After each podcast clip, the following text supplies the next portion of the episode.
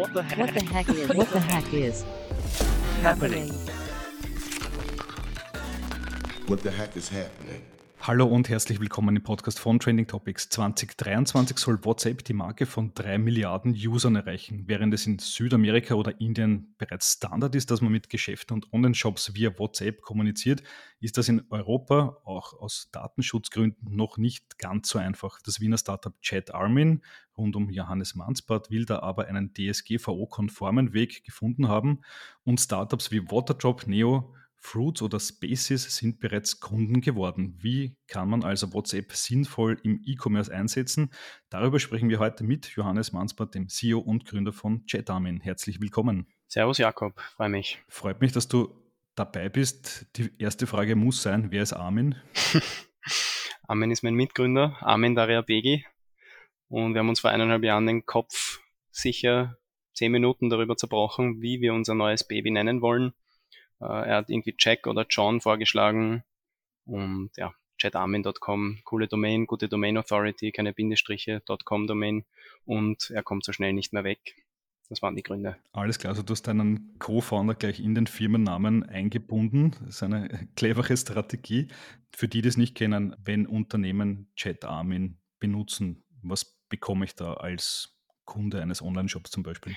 Du bekommst quasi ein CRM für WhatsApp, also ein Customer Relationship Management System. Die zweite Antwort ist, es ist wie Mailchimp für WhatsApp.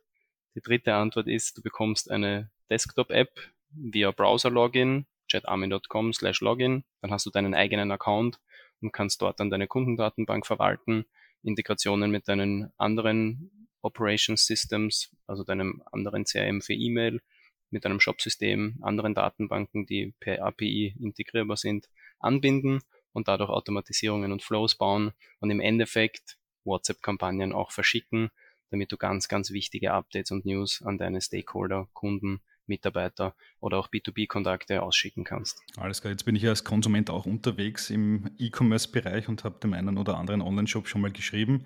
Es sind meistens eher Beschwerden, wo bleibt mein Packerl und warum habt ihr mir die Schuhe in der falschen Größe geschickt? Sind das die Haupt-Use-Cases oder gibt es noch andere? Also der Pain, dass die Kunden unnötige Customer Support Tickets auslösen, weil sie Anfragen haben, die automatisierbar sind, ist absolut da. Ist auch eine Value Proposition von WhatsApp ist ein Kommunikationskanal, den kannst du natürlich an ganz vielen Stellen der Customer oder User Journey einbinden. In dem Fall ist es wirklich so, der Kunde wartet auf sein Paket, weiß nicht, wo es ist, findet die E-Mail vielleicht nicht oder sie ist im Spam-Ordner. Da ist es natürlich mega, auch per WhatsApp dem Kunden bereits die Bestellnummer, die Versandnummer oder sogar den direkten Link zum Tracking zu Parcel One, ähm, Parcel Perform, DHL oder Post durchzugeben und das natürlich automatisiert per Password oder per ähm, Automation, die einfach äh, auf den Zeitpunkt des Kaufs Rücksicht nimmt und vielleicht sogar Webhooks, also Signale von DHL, Post und Co. verstehen kann und dadurch einen, eine automatisierte Kampagne an einen Endkunden auslöst, die ihm sagt, wo das Paket ist oder ob es jetzt angekommen ist oder ob es jetzt abzuholen ist. Hm, ja, ich, wir sind ja auf LinkedIn connected und du postest ja in den letzten Wochen, Monaten immer neue Kunden. Ich habe schon ein paar aufgezählt, Waterdrop, Neo, Fruits, Spaces, also auch in Deutschland gibt es mittlerweile Firmen, die euch einsetzen.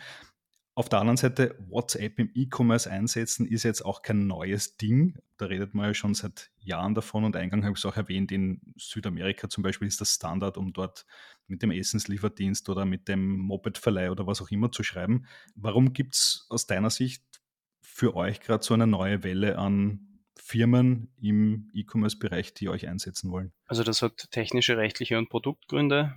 Der wichtigste ist der Produktgrund. Meta, also Facebook, hat die WhatsApp Business API erst im Frühjahr 2022 überhaupt gelauncht, also verfügbar gemacht. Und erst seitdem ist DSGVO-konformes und skalierbares WhatsApp überhaupt technisch möglich. Davor gab es bis 2019 eine Broadcast-Funktion, die wurde dann abgedreht aus genau genannten Gründen. Und dazwischen gab es eigentlich keine Möglichkeit, skalierbar und DSGVO-konform schon gar nicht WhatsApp zu nutzen. Die zweite Frage ist die rechtliche Frage sehr viel Skepsis im Markt, sehr viel Unbekanntheit über das Produkt, dementsprechende Schwierigkeiten, das auch, sage ich einmal, zu platzieren. Und das dritte ist die technische Frage. Sobald eine API neu, neu gelauncht wird, braucht es natürlich Teams oder smarte Köpfe oder Programmierer, die sich damit beschäftigen wollen. Und das dauert natürlich ein bisschen da, Product Market Fit mit unterschiedlichen Verticals. Was ist ein Vertical? In dem Fall zum Beispiel E-Commerce. Es könnte aber auch ein Banken- oder Versicherungscase sein, ein B2B-Sales-Case äh, und so weiter und so fort. Um, und dann hüpfen natürlich wie die Pilze aus dem Boden über die Monate Startups, die entweder Funding nehmen oder so wie wir bootstrappen, um gewisse Cases zu validieren. Das dauert einmal ein paar Monate, quasi Product Market Fit zu claimen und dann auch zu skalieren, entweder per Strukturvertrieb, Product-led oder Marketing-led oder alles am besten.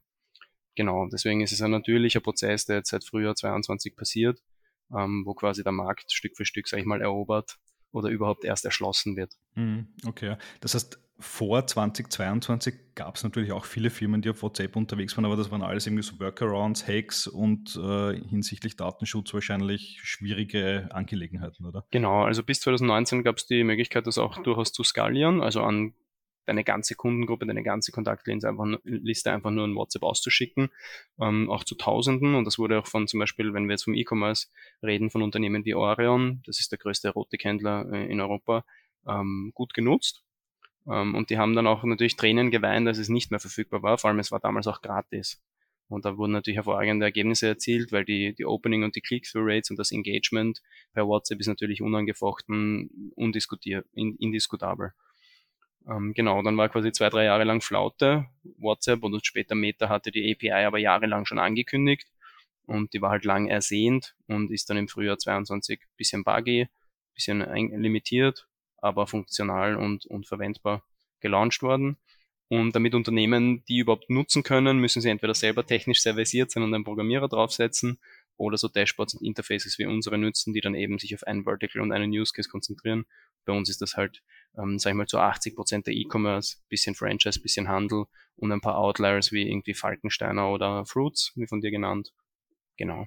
Alles klar. Und das Stichwort Gratis ist ja interessant. Früher war es gratis, jetzt kostet diese API-Nutzung was. Kannst du mal so Pi mal Daumen sagen, was muss man da einrechnen, wenn ich, sagen wir mal, 100.000 Kunden servicieren will via WhatsApp? Also prinzipiell zum Verständnis, es gibt eigentlich drei relevante Kanäle, über die man sich als Unternehmen, mit denen man sich beschäftigen kann. E-Mail, WhatsApp und SMS, weil einfach jeder entweder eine E-Mail-Adresse, eine Handynummer oder einen WhatsApp-Account hat. Ähm, und jeder dieser Kanäle hat sein Für und Wider. E-Mail ist gratis, SMS kostet jede SMS je nach Provider einige Cent und kannst du keine Automations bauen und die multimedialen äh, Ausgestaltungsmöglichkeiten sind extrem limitiert. Ähm, und bei WhatsApp ist es halt, sage ich jetzt mal, ein Mittelding. Es ist günstiger als SMS, viel teurer als E-Mail, aber du kannst damit quasi alles machen, was du dir ausdenken kannst. Und zu den Kosten von dir genannt, 100.000 Leute in deiner Datenbank, du willst einmal im Monat eine wichtige Kampagne ausschicken, ähm, dann zahlst du je nach Geografie des End-Users und je nach, je nach Case, also ob das jetzt ein Service-Case ist, ein Utility-Case oder Marketing-Case ist, Meta hat das leider extrem kompliziert ausgestaltet, ein paar Cent pro Konversation. Also nicht pro Nachricht, sondern pro 24-stündigen Zeitfenster, das ausgelöst wird, sobald entweder Endkunde dem Unternehmen oder das Unternehmen dem Endkunden eine Nachricht schreibt. Und wenn du jetzt 100.000 Österreicher in deiner Datenbank hast, denen du einen monatlichen Kampagne, Newsletter zur Zahl 100.000 ausschickst, dann kostet dich das 100.000 mal 0,0329 Euro, also 3,29 Cent. Und wenn ich das jetzt im Kopf äh, richtig ausrechne, sind das dann 3.290 Euro. Nur an variablen Meterkosten, die global, transparent und, und gleich immer ausgelöst werden. Hm, und on top kommt dann quasi die Servicegebühr für die Nutzung eures Dashboards dann vermutlich dazu, oder? Genau, da gibt es unterschiedliche Monetarisierungsstrategien. Viele Startups oder Service Provider verrechnen dann ein Premium auf die Konversationskosten. Wir machen das nicht. Wir lösen das so, es gibt ein monatliches fixes Pricing ähm, und dann rechnen wir pro 1000 Kontakte in der Datenbank des Kunden ab. Aber im Endeffekt zielt es aufs Gleiche ab. Skaliert der Kunde, skaliert auch der Service Provider, macht der Kunde Umsatz oder hat einen validierten Case, der wirklich gut funktioniert nascht halt das SaaS ein bisschen mit, so wie es überall anders auch ist. Hm, alles klar. Viele Unternehmen stehen ja immer wieder vor der Frage, welche digitalen Kanäle sie bedienen sollen oder müssen. Die poppen ja links und rechts von WhatsApp regelmäßig auf. Telegram, Discord, Threads und so weiter und so fort. Eine App könnte man sich auch noch bauen. Äh, wie siehst du das? ist WhatsApp am Ende dann doch einfach das am meisten verbreitetste oder muss man die anderen Kanäle trotzdem im Auge behalten? Genau, also strategisch macht es ja super viel Sinn, sich darüber Gedanken zu machen, wie erreiche ich wo meine Zielgruppe, wann. Und dann gibt es natürlich Zielgruppen, Distributions und Geografien und äh, Geschlecht und so weiter, wie wir es alle kennen. Long story short, WhatsApp ist auf 93 Prozent der Smartphones im Dachraum. Das heißt, wenn deine Zielgruppe auf WhatsApp, also wenn deine Zielgruppe im Dachraum ist, ist sie auch auf WhatsApp. Und das ist natürlich eine irrsinnige Value Proposition. Und wenn man sich jetzt mal Marketing oder Service oder Support Teams anschaut, die Multi-Channel unterwegs sind, dann wird man zwei Findings machen. Das erste ist, es ist extrem challenging, viele Kanäle in einer hohen Qualität bedienen zu können, sprich mit Content zu bespielen oder auch zu servicieren. Und das zweite Argument ist einfach, wenn du WhatsApp als Kommunikationskanal anbietest, neben den von dir genannten Kanälen, werden über 90 Prozent der Support-Tickets oder der Kundenanfragen sowieso über WhatsApp kommen. Deswegen haben wir uns auch auf WhatsApp spezialisiert, weil wir Produktfokus brauchen, weil wir bootstrapped sind. Das ist eine strategische Überlegung. Aber die zweite ist auch ganz einfach, weil es 90 Prozent des Values für die Unternehmen bringt und dadurch jede weitere Diskussion unserer Meinung nach sich auch erübrigt. Hm. Stichwort Bootstrapped. Ähm, ihr seid ja eines der wahrscheinlich eher wenigeren Startups, die ohne Investoren auskommen. Wie kam es dazu? Bewusste Entscheidung oder ist einfach die Funding-Lage gerade so, dass es einen dazu zwingt, Boots zu strappen? Naja, also das erste ist einmal, dass mittlerweile jedes junge Unternehmen ein Startup ist. Deswegen ist es ja völlig wurscht, ob jetzt ein Mann äh, Agentur oder die Grafikdesignerin, die halt die, die Flyer für meine Mutter, die Fastentrainerin ist, macht. Äh, alles ist mittlerweile Startup. Deswegen ist es ein extrem dehnbarer Begriff und wenn man den ein bisschen näher definiert, wird man draufkommen, äh, dass sehr, sehr wenige Startups gebootstrapped sind, weil Startup prinzipiell Venture Capital oder äh, Growth for the Growth sake voraussetzt. Ähm, prinzipiell, wenn man sagt Jungunternehmen und Neugründungen, würde ich mal behaupten, dass 99 Prozent der Neugründungen bootstrapped sind, weil wen kennst du aus deinem Umfeld, der selbstständig ist und wie viele davon haben Investoren äh, Gelder aufgenommen? Ähm, da kommst du auf, ein, auf, eine ähnliche Quote. Ähm, und bei uns ist es ganz einfach so, wir wollen unabhängig sein, ähm, wir wollen selber machen und wir sind keine WU Executive Academy MBAs, die bei Deloitte ihre drei Jahre Consultancy hinter sich haben und managen wollen. Wir wollen leaden, wir wollen machen, wir wollen nicht verwalten und wir wollen keine PowerPoint-Präsentationen kreieren, sondern wir wollen tun, wir wollen machen, wir wollen arbeiten und da passt einfach Bootstrapping von der Philosophie her perfekt dazu. Wir wollen niemandem Rechenschaft ablegen ähm, und wir bleiben dadurch auch viel resilienter und äh, hartnäckiger, weil wenn es hart auf hart kommt, das habe ich auch in einem meiner LinkedIn-Posts geschrieben, trinken der Armen und ich Leitungswasser, essen ein köstliches Brot im 50% Abverkauf um 19 Uhr beim Hofer und überleben so drei Jahre auch ohne Revenue. Und das will ich mir bei einem VC-funded Startup einmal anschauen, dass die Gründer diesen Pain bereit sind durchzugehen, um im Endeffekt ein erfolgreiches Unternehmen aufzubauen. Okay, ähm, da höre ich jetzt aber schon zwischen den Zeilen oder eigentlich sehr deutlich äh, starke Kritik an der klassischen Startup-Welt heraus, ähm, die ja eben sehr dominiert ist. VCs, Business Angels, äh, die besprochenen Pitch Decks, äh, die fliegen da auch äh, durch die Gegend und die großen Bewertungen, zumindest von zwei Jahren noch. Was stört dich an der Szene? Also stören tut mich gar nichts. Jeder soll machen, was er will und jeder, der Geld für irgendwas bekommt, was er tut, hat total recht damit. VC ist a suckers game. Investoren werden von Startup-Gründern kollektiv angelogen. Startup-Gründer werden von Investoren kollektiv angelogen. Deswegen ist es ein Suckers Game. Und der Erwartungswert von einem VC-Investment, da gibt es leider sehr wenige Statistiken, aber die, die es gibt, sind total signifikant und klar. Bedeutet, dass VC keine gute Investment- und Asset-Klasse ist für Investoren. Das heißt, was machen Versicherungen oder große ähm, institutionelle Kapitalgeber? Die allokieren vielleicht 0,1 oder 1 Prozent von ihrem Kapital in ihren Startup-Venture-Zweig, ähm, aber der Rest landet in Bonds, landet in Stock, landet in Private Equity. Ähm, das heißt, es ist total rational gründbar, warum ich sage, VC ist ein, ist ein Suckers Game. Und jetzt die emotionale Komponente, die dich auch gerade ein bisschen getriggert hat. Ähm, wenn du mit Gründern redest, die werden dir sagen, du, wir haben zwei Reportings, ein internes, da stehen die echten Zahlen, und ein Investoren-Reporting, da stehen die Blended-Zahlen, Bias-Zahlen, die erfundenen oder gewürfelten Zahlen. Ein ganz ein praktisches Beispiel was sind deine Daily Average oder Daily Active Users, Monthly Active Users, Yearly Active Users in deinem Dashboard, in deinem Tool. Da gibt es die Metrik, dass sich der Kunde einfach nur einmal einzuloggen braucht oder einmal auf deine Website kommt. Und dann gibt es halt auch Metriken wie Session Length, ähm, wie oft er wiederkommt, wie oft er sich einloggt, wie viel er wirklich dein Tool nutzt.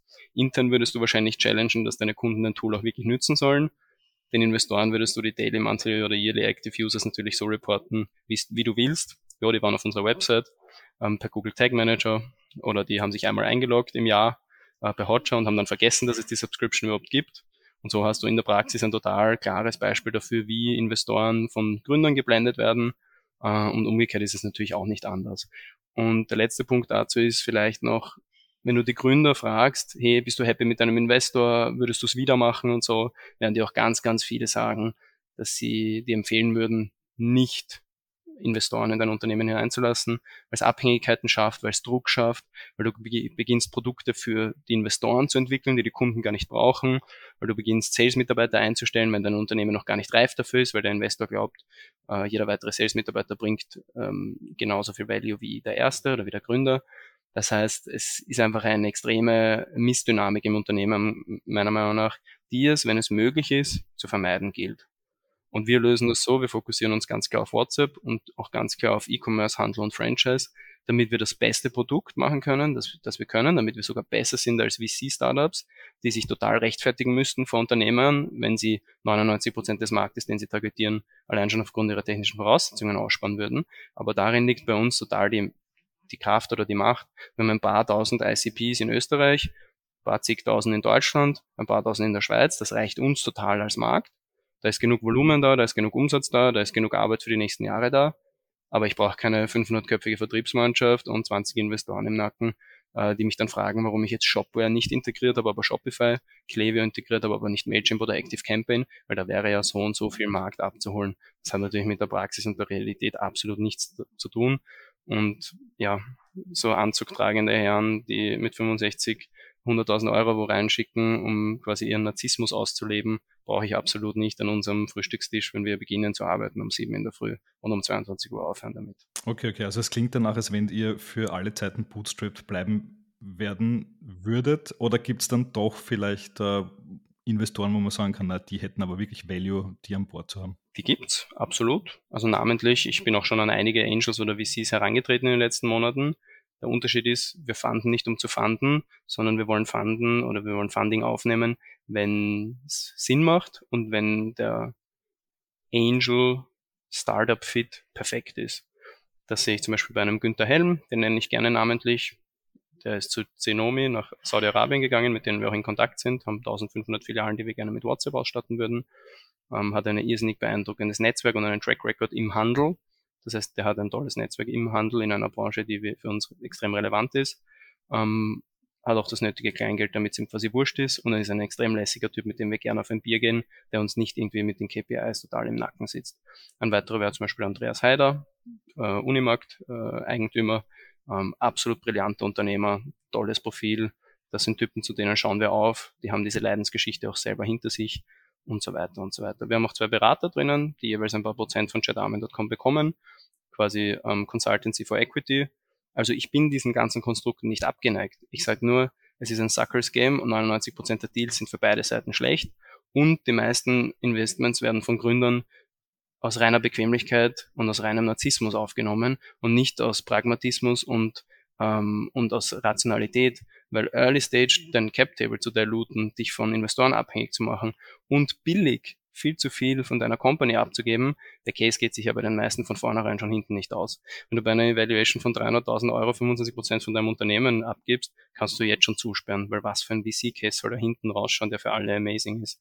Das heißt, wir bootstrappen till death. Wir nehmen dann Geld auf, wenn die Angels perfekt sind und wenn das Geld cheap ist, sprich wenn die Zinsen wieder gesunken sind und unsere Evaluation so hoch ist, dass es komplett fahrlässig wäre, nichts abzugeben und dabei bleibe ich, und das diskutiere ich auch gerne mit jedem aus der österreichischen oder deutschen oder Schweizer Startup-Szene aus und werde von meinem Punkt aber auch nicht weggehen, weil ich schon sehr, sehr viel gesehen habe und erlebt habe in den letzten Jahren. Hm, okay, echt spannender Standpunkt. Äh, du hast vorher noch gesagt, ähm, VC-Investments äh, oder Investments in VC-Fonds äh, sind, sind schlecht. Du meinst damit, dass wahrscheinlich ganz wenige der Risikokapitalgeber Fonds haben, die am Ende dann nach Abzug aller Gebühren und, und so weiter wirklich relevante Returns für die Investoren dieser Fonds abwerfen, oder? Genau, also das Problem, das, das der VC-Markt hat, ist komplette Intransparenz. Das sind alles irgendwelche Family Offices, sind alles irgendwelche Fonds, die auf ein paar PowerPoints beruhen, die die Investoren bekommen, denen sie vertrauen müssen. Es gibt hier keine Transparenz. Und on a larger scale, im Makro-Picture, gibt es auch keine Transparenz. Das ist ähnlich wie im Immobilienmarkt. Du, du hast keine liquiden Assets, die du ständig auf ähm, Angebot und Nachfrage tracken kannst und dementsprechend sind die Zahlen einfach biased und blended. Und ein ganz einfaches Beispiel dafür ist der Stock Market. Wenn du dir jetzt den S&P 500 anschaust und ihn dir vor 500, äh, vor 50 Jahren oder vor 10 Jahren anschaust, wirst du sehen, wie wenige der Unternehmen übrig geblieben sind. Die tauchen aber teilweise in den Reportings und den Zahlen nicht auf. Oder wenn du ETF investest, hast du diese Downside quasi nicht, weil du kein Klumpenrisiko hast. Und das gleiche ist bei Fonds auch. Ne? Du siehst nur die, die gut performen, die performen aber natürlich mega, aber du siehst den Friedhof nicht und den ewigen Rattenschwanz nicht.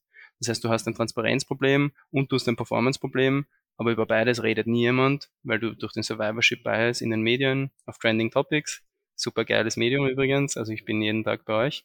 Ähm, oder natürlich auch euren Kollegen vom Podcasten und Co. Äh, nur die Gewinnerstories oder die Konkurse hörst, aber nie irgendwas, was dazwischen passiert.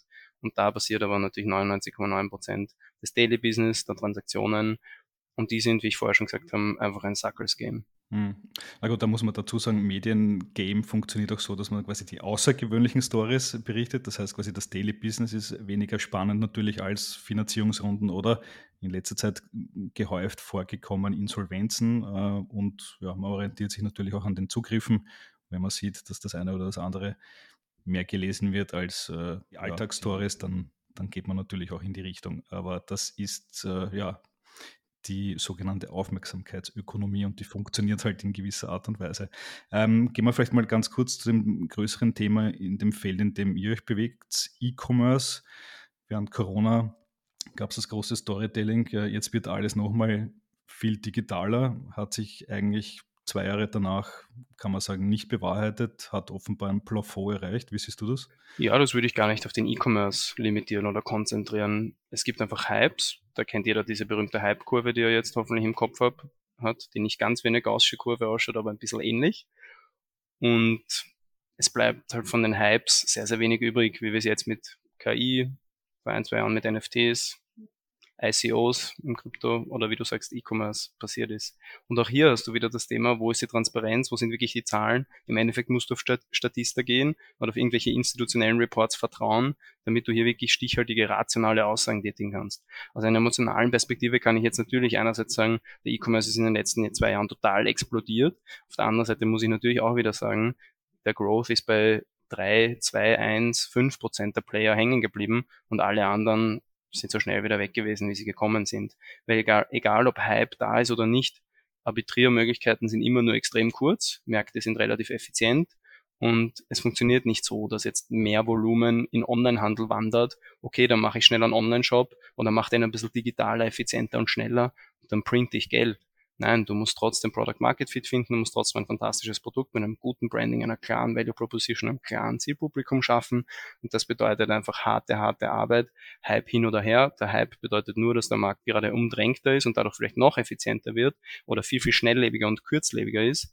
Ähm, und wenn kein Hype da ist und die Wüste quasi ein bisschen trockener ist, bedeutet das, es sind halt weniger Spieler am Tisch. Hm. Okay. Ich mache äh, dein LinkedIn-Profil ein bisschen durchgeschaut. Äh, du postest ja regelmäßig durchaus kontrovers äh, oder zumindest mal interessant, können wir sagen. Vor allem in Bezug auf deine Kunden. Du schreibst, äh, manchmal können Kunden nicht zahlen. Man sollte keine Wunschkunden nehmen. Du hast sogar schon mal Business Angels für deine Kunden gesucht, habe ich gesehen. Wie kommt das der, auf der anderen Seite an? Verkrault man da die Kundschaft nicht auch oder ist es einfach dein Style und du sagst, ja, mit dem muss man leben, wenn man chatarmen Kunde wird. Genau, also was mir da wichtig zu sagen ist, wir nennen ja nie Namen. Also das sind ja alles anonymisierte Posts, die du nie auf irgendeinen Kunden rückführen kannst. Und gleichzeitig würde ich mal sagen, jeder, der im Glashaus sitzt und jeder fühlt sich ja auch ertappt. Also jeder von uns hat schon mal eine Rechnung langsamer bezahlt, jeder hat sich schon mal Zeit gelassen beim Rechnung zahlen, aber jeder kennt es auch, wie es ist, wenn Kunden die Rechnungen nicht bezahlen. Und das ist einfach ein huge Pain in the ass. Und deswegen, es fühlt sich da natürlich jeder gleichzeitig angegriffen, aber jeder gleichzeitig auch verstanden. Und mir ist es ehrlich gesagt, Jakob, völlig egal, wie das ankommt. Und wenn jetzt irgendein Unternehmen oder irgendein Startup oder irgendein Händler sagt, uh, der Johannes Mansbert ist mir auf LinkedIn zu aktiv oder der schreibt da Zeugs, mit dem ich nicht d'accord gehen, bin ich super happy, wenn dieser Kunde nicht unser Kunde wird oder deshalb weggeht, weil früher oder später sitze ich mit dem eher auf einem Café oder eher auf ein Bier und spätestens dann wird er mich sowieso unsympathisch finden. Okay, das ist natürlich auch eine, eine Sichtweise. Vielleicht noch zum Abschluss. Wie geht es weiter mit, mit Chat Armin? Ähm, das mit Bootstrappen wird wahrscheinlich so weitergehen, habe ich jetzt mal rausgehört. Was sind sonst die großen Pläne? Genau, große Pläne haben wir gar keine. Also unsere Roadmap oder unsere Ziele sind immer sehr, sehr short-sighted. Also da geht es um Tage, Wochen oder maximal Monate.